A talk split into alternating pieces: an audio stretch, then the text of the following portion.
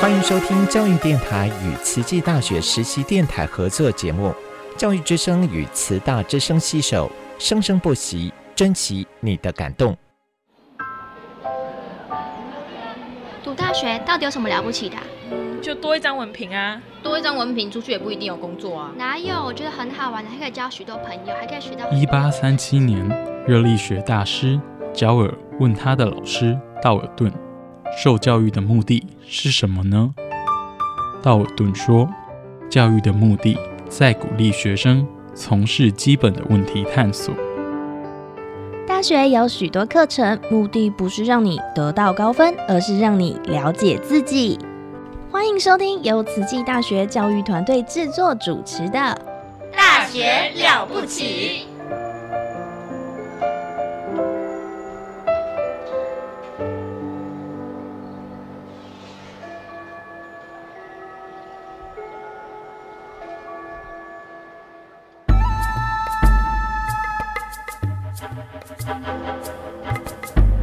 大学之道，守谦之道。十年树木，百年树人，传道授业，济世爱人，热情永不退。邀你空中来相会。您现在收听的是优质好节目《大学之道》。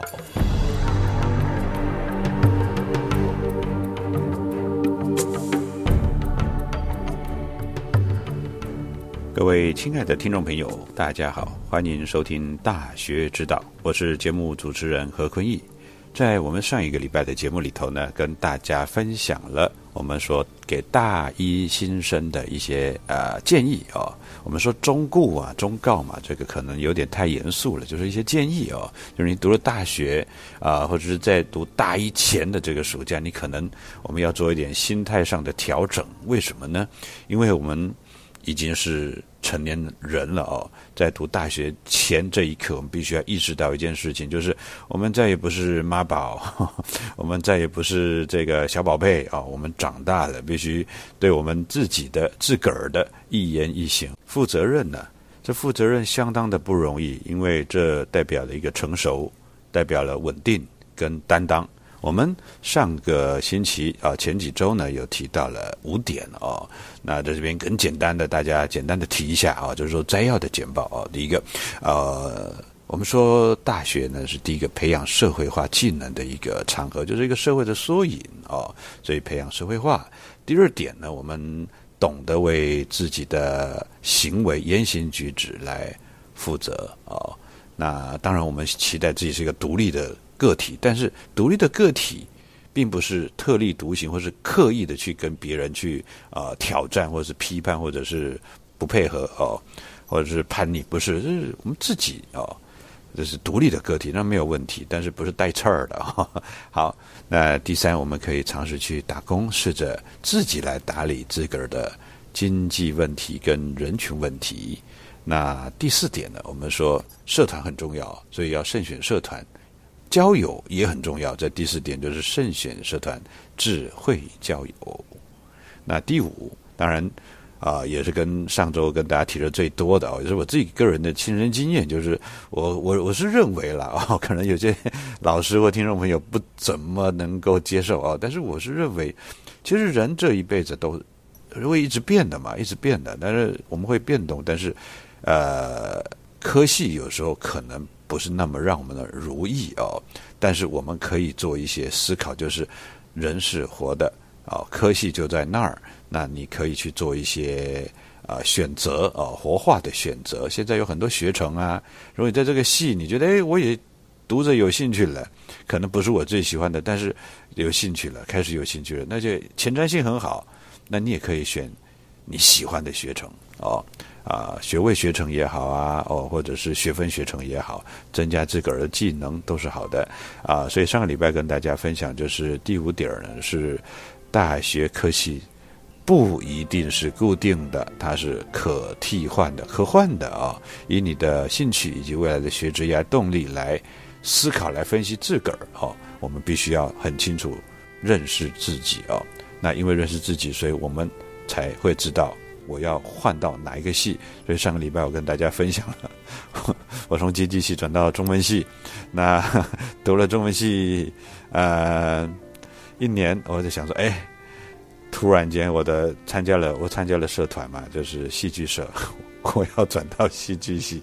后来我家人都不跟我讲话了，但是我后来还是想一想，嗯，我还是喜欢中文哦，所以继续读下去。但是我就参加社团呐，对不对？也可以在那里学到很多呀。你们想要一个中文系的，读了经济系转到中文系，然后每天呢早上起来跟着戏剧戏剧系的啊，因为我喜欢传统艺术，跟那边吊嗓子，在那边拉筋做身段。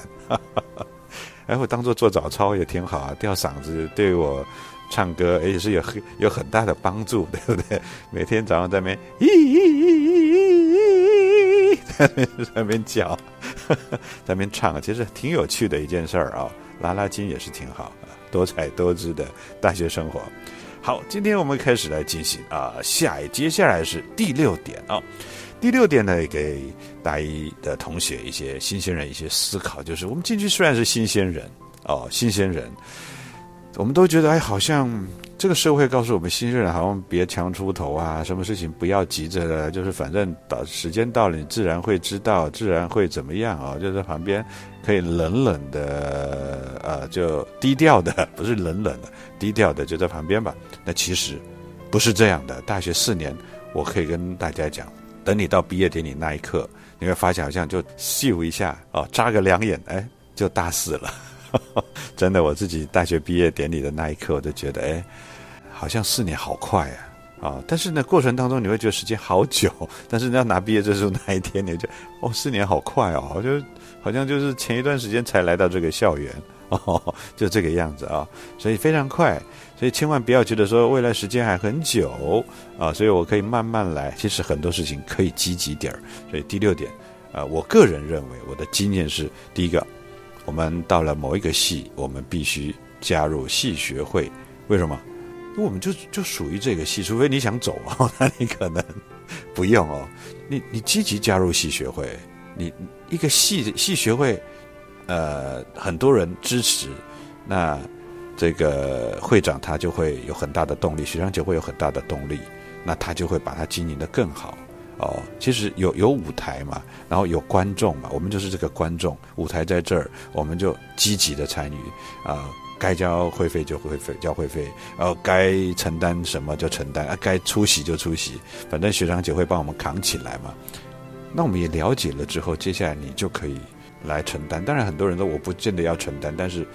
呃，戏学会其实是对于戏上的同学最直接、最直接的呃照顾，因为我们是学长姐，又有系学会的话，其实可以做很多事情。我我个人觉得很喜欢系学会，所以我自己在博士班我还当我们的这个哦呃所学会会长哦，真的啊，呃积极的加入，因为我就喜欢帮人家做事情的人嘛，所以比较鸡婆一点啊，啊积积极加入系学会，而且呢。我们是新鲜人，必须要做到一件事儿，就是呃，跟系上的学长姐多多的打交道，尤其是这些学长姐是大三、大四的老骨头啊。为什么要跟老骨头打交道呢？因为他快要离开这个学校了呀。我们不能说人之将死，其言也善啊。他不是，那他人之将毕业，其言也善。为什么？他他要毕业了哦，或者是呃他。已经大三了，已经有历练了。那遇到了你这个哎刚进来的，你知道跟大二讲，大二他还想玩呢，对不对？他还没有那么的成熟，他还想玩。你问大二，他就跟你说哪儿去好玩啊？学长姐去哪儿好玩？哦，呃，去哪儿怎么样？那但是大三、大四，尤其是大大四的哦，当年室友就是有大四的哦，当然酷。他快他快毕业了。他会跟我说：“哎，这个要珍惜，这个要怎么样？他当年怎么样？我喜欢听故事，我是一个喜欢听故事的人。哦，什么叫故事？就是以前的事，可能已经发生了啊，不管他信与不信，总是他是个故事，发生了嘛。”好，我们就借鉴嘛；不好，我们就改改善嘛。那他把他生命经验分享给我们，太好了，免费上课。我们遇到这种状况，不用再走冤枉路哦，不用当冤大头，呃，而且有血淋淋的经验在那儿，对不对哦？是吧？哎，所以呢，我很喜欢，特喜欢跟大三、大四的老骨头讲话啊，跟他们当朋友、打交道，尤其是大四哦。那大三他就会告诉你哦，他话会比较多。大四就很感伤了。他 就说，他他通常就几句话而已哦，但是他他都会跟你说，你一定要这么做啊。那我我个人呢，在大学，我觉得我们读大学的时候，生活圈会被分为班级、室友啊，还有系上啊。系上当然包含了什么我们的系学会啊，哦系上的那些某某家族啊，哦这学长姐的家具那种，还有啊如果系上有球队，哦那就很很更好哦系上的啊，像以前我刚来慈济大学服务啊，东语系有那垒球队，哇这个我还资助一些球棒啊手套啊这些经费啊哦，那后来呢哎喜欢的人越来越少了。就就就就后来就没了，好可惜哦，哎，这这很难得哦，就是球队，哎，啊，还有社团哦，刚刚说的班级是有啊，系上的还有社团这四个圈啊，这四个圈室友不是指说哦我们自己寝室的，是呃不同寝的，大家呃有有交流的，有交谊的这些室友哦。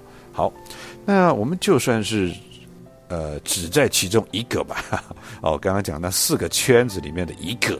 哦，而且在这一个，我们就算这就这一个里头，我们是很低调的边缘人吧。哦，哎，其实那还是有交社交生活的嘛，对不对？我们也不用紧张，也不用怕，这总是会碰到嘛。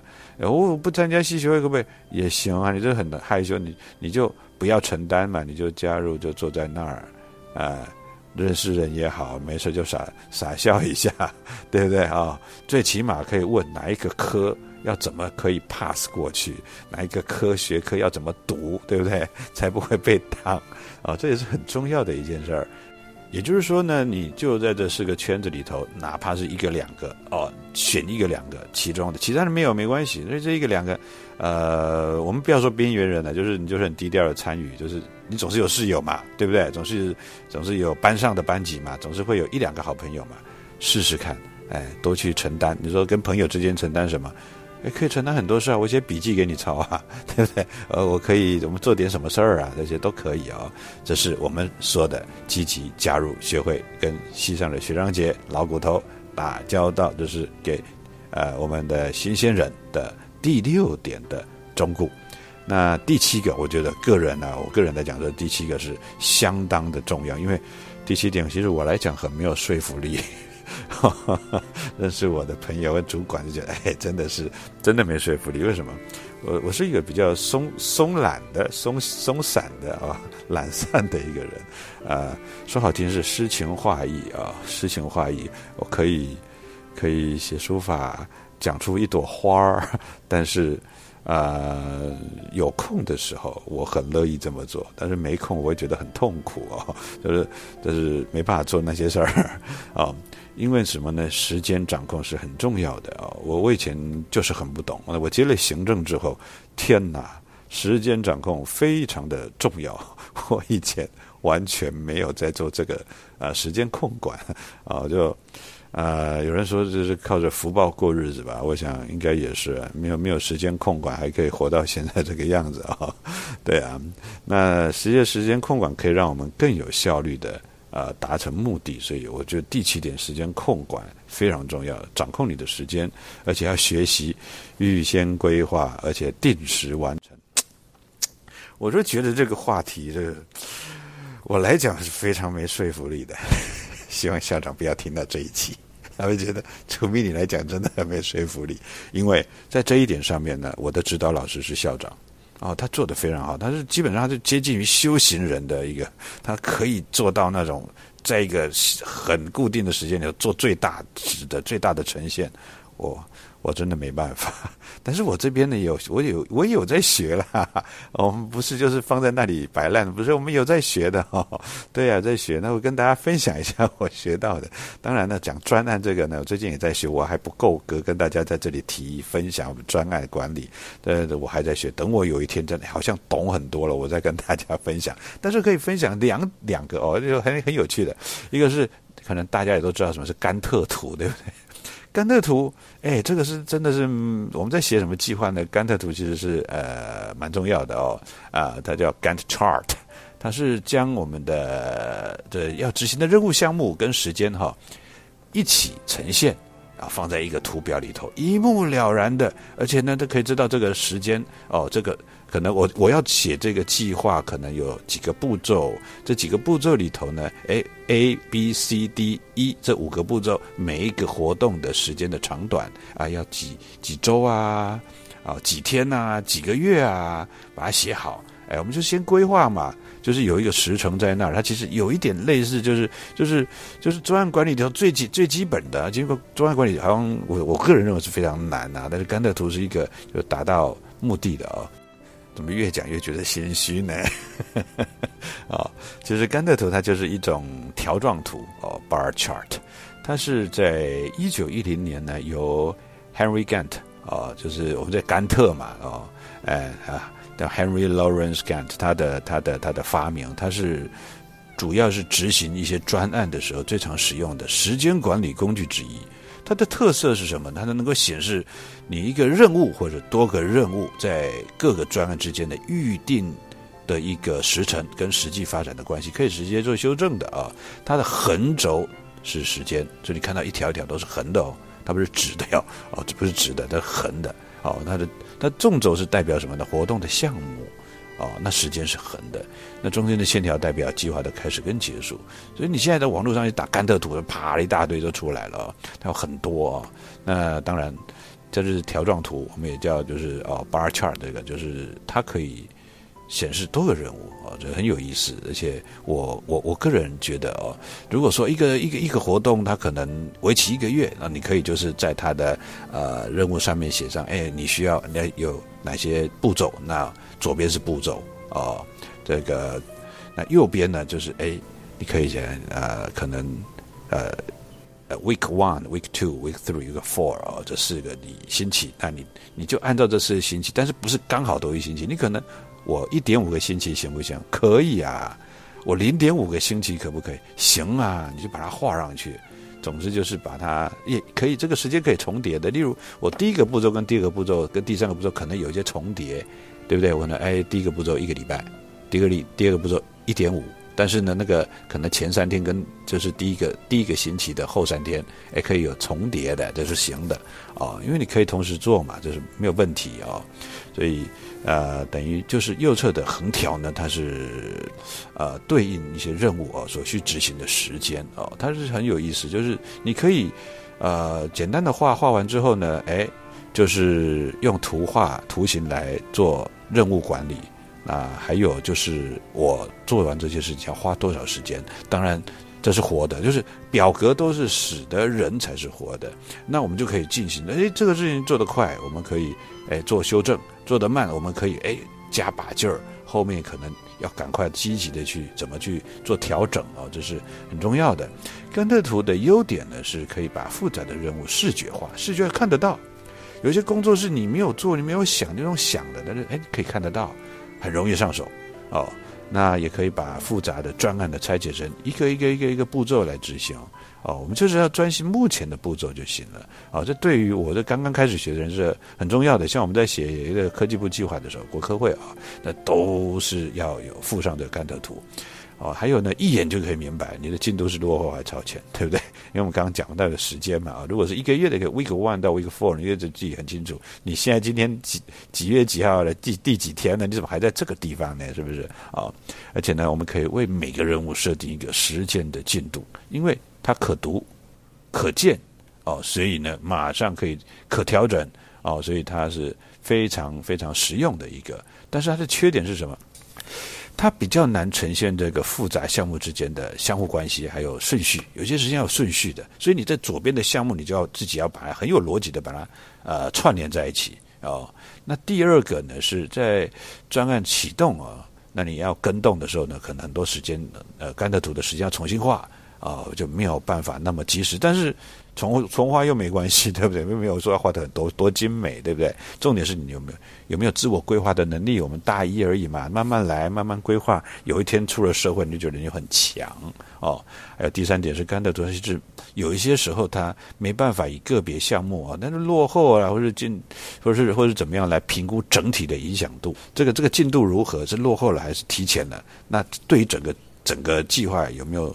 怎么样子的一个，它在甘的图里面是看不出来的，但是它至少它可以做有效的控管哦，这个是我们刚刚跟大家提到的这个呃甘的图。另外一个呢很有趣，就是呃番茄。大家有没有听过番茄钟啊？番茄时钟的番茄钟工作法，你网络上打下去也都有，它其实很有意思的啊。这个呢，我们应该先知道什么叫做啊番茄时钟，就是我们可以说为什么呃有些人做事情效率很高，有些事情他做事情很快，有些事情他真的是很厉害，他有效的时间可以做很多事儿啊。他好像有没有休息？其实有，你只是你没看到他在休息。啊，因为我们平常就在打，就是可能没有留意观察嘛。那休息他也没让你看到哦。其实真的哦，这个呃，有些人他一整天做过去，发现好像没做多少，效率真的很差。尤其是一天过去做了好多哦，就是写了很多东西哦。对，其实呃，只要你有一个好方法都好。但是番茄时钟哎也是不错，这边跟大家做个介绍哦，就是呃，我们都会觉得专注就好，其实专注，但是专注有多少时间呢？对不对？番茄时钟，番茄钟的工作法，它可以给我们大大提升我们的效率。我们都知道，我们脑袋里头啊有一个区块的脑丘这个组织哦，它的作用是将一个大任务快速的转换切换成许多的小任务，而切换的越快越顺畅，代表你越专注哦。这是我们脑脑丘的组织哦。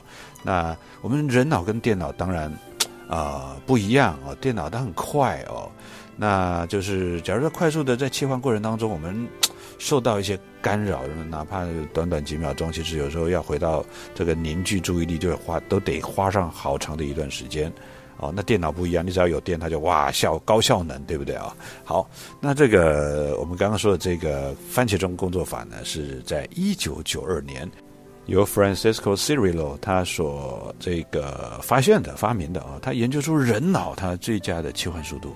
也就是在你最佳专注的时间内啊，他觉得哎，这个番茄钟的工作法，它的实际操作方法是这样，就是当然第一，什么事情的一开始就是你要规划任务嘛，然后再来呢，哎，他说规划任务完之后呢，你要设定番茄钟哈，那当然等一下就跟你讲番茄钟哦。第三，你设定完了就是专注去做你的事儿，你别管它了吧，哦，就认真做事就对了，不要想那么多，因为你已经计划规划好了。呃，番茄钟也弄好了，时间啊，然后再来就是好好做。那他有一个呃小休息的时间。那完成任务之后呢，划掉已完成的部分，然后再来一直重复，一直重复，到最后，哎，可能有几次的番茄钟时间，四次之后呢，哎，休息时间是指到最后来个大休息，哦，那个大休息时间是三十分钟，哦，小休息时间呢大概就是五分钟。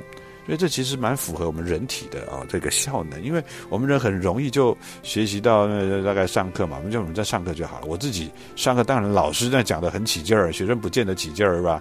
啊，大概我们说注意力大概就是十来分钟、十五分钟，所以十五分钟我讲一些啊有趣的东西，但是学生精神回来就开始讲我们要讲的，就是叫叫是四季斗教嘛，是吧？所以规划任务完之后呢，设定番茄钟，工作二十五分钟之后呢。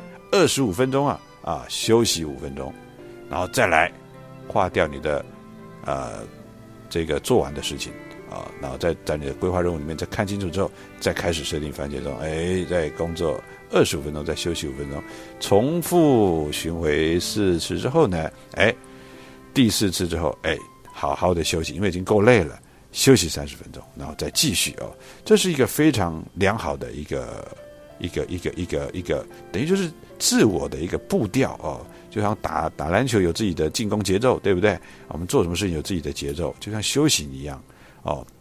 时间真的不可变动，请不要因为你觉得事情做不完，然后就自己切割啊、增加啊、减少时间，那这样会失去番茄钟工作法的效用。为什么？它就是在训练我们在二十五分钟之内完成一个东西。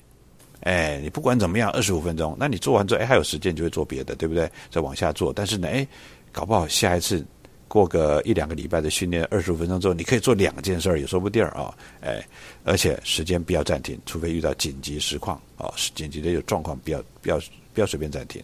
还有小任务当然要合并，我们这分得太细，拆得太散也不大好啊。还有休闲娱乐不要用番茄钟，休闲娱乐就好好去玩了，别用番茄钟了。番茄钟就是放在工作上哦，这个番茄钟一设定下去之后，就是眼睛发亮，马上把它做完啊，时间到了休息。然后呢，休息时间到了马上工作，就这样子。任务性质，请让它尽量的相近哦，因为你脑袋切换不同工作的状态呢，它也是需要时间的呀哦。那这个番茄钟的一个工作法呢，给大家一个思考，它其实是正向的一个时间压力啊，给我们自己二十五分钟。但是建议大家就是用那个时间到了会哔哔哔了啊，不要那种哦，你开始设定完就开始哦，开始一直倒数哦，那我会让我非常有压力。我是一个松散久了的人，我真没办法就嚓嚓嚓一直在那边，我这个觉得很痛苦哦。时间到了，逼一下这样子哈，哎，或许你可以提早个两两分钟提醒自己，哎，待会就二十五分钟喽，要加快速度哦。还有适当的休息时间一定会有哦。还有，请具体的认识自己哦。好。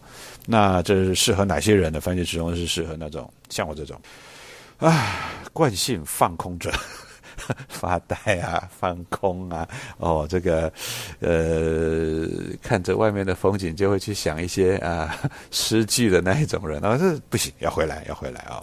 还有惯性拖延者，就是到最后一刻才做，我是不会啦，但是我做事很比较慢啊，但是我做过的事情就。做得很好，不用修啊，或是一件简单的任务呢，花了很多时间才完成，这样的哎，也需要番茄钟。还有无法专注的人哦，这这当然更需要。还有，你是一种有多重工作者哦，常常大量的多重的，更需要番茄钟啊。好，那这边跟大家介绍了啊，今天呢，实际上是秀一下，我们也是介绍了两点啊，哎，但是希望对大家有帮助啊。呃，我们的时间又到了尾声。啊！大学之道，感恩您的收听，我是节目主持人何坤义。我们下个礼拜我们空中再相会，感恩，拜拜。我从来不曾抗拒你的美丽，虽然你从来不曾对我着迷，我总是微笑的看着你。我的情意总是轻易就洋溢眼底。我曾经想过，在寂寞的夜里，你终于在意在我的房间里。你闭上眼睛，亲吻了我。不说一句，紧紧抱我在你的怀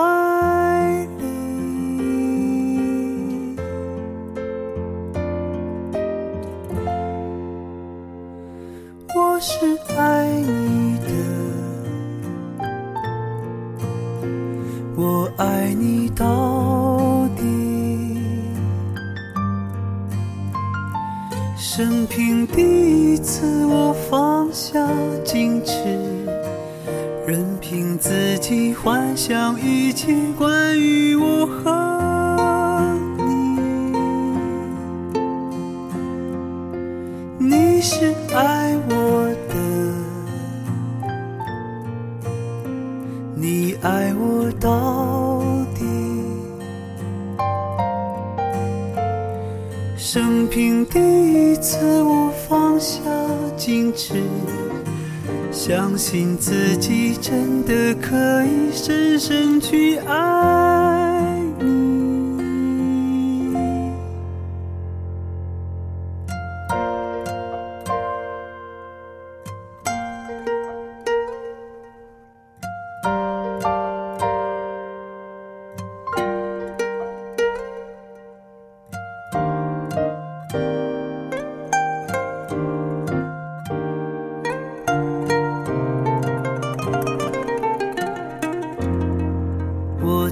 曾经想过在寂寞的夜里，你终于在意在我的房间里，你闭上眼睛亲吻了我，不说一句，紧紧抱我在你的怀。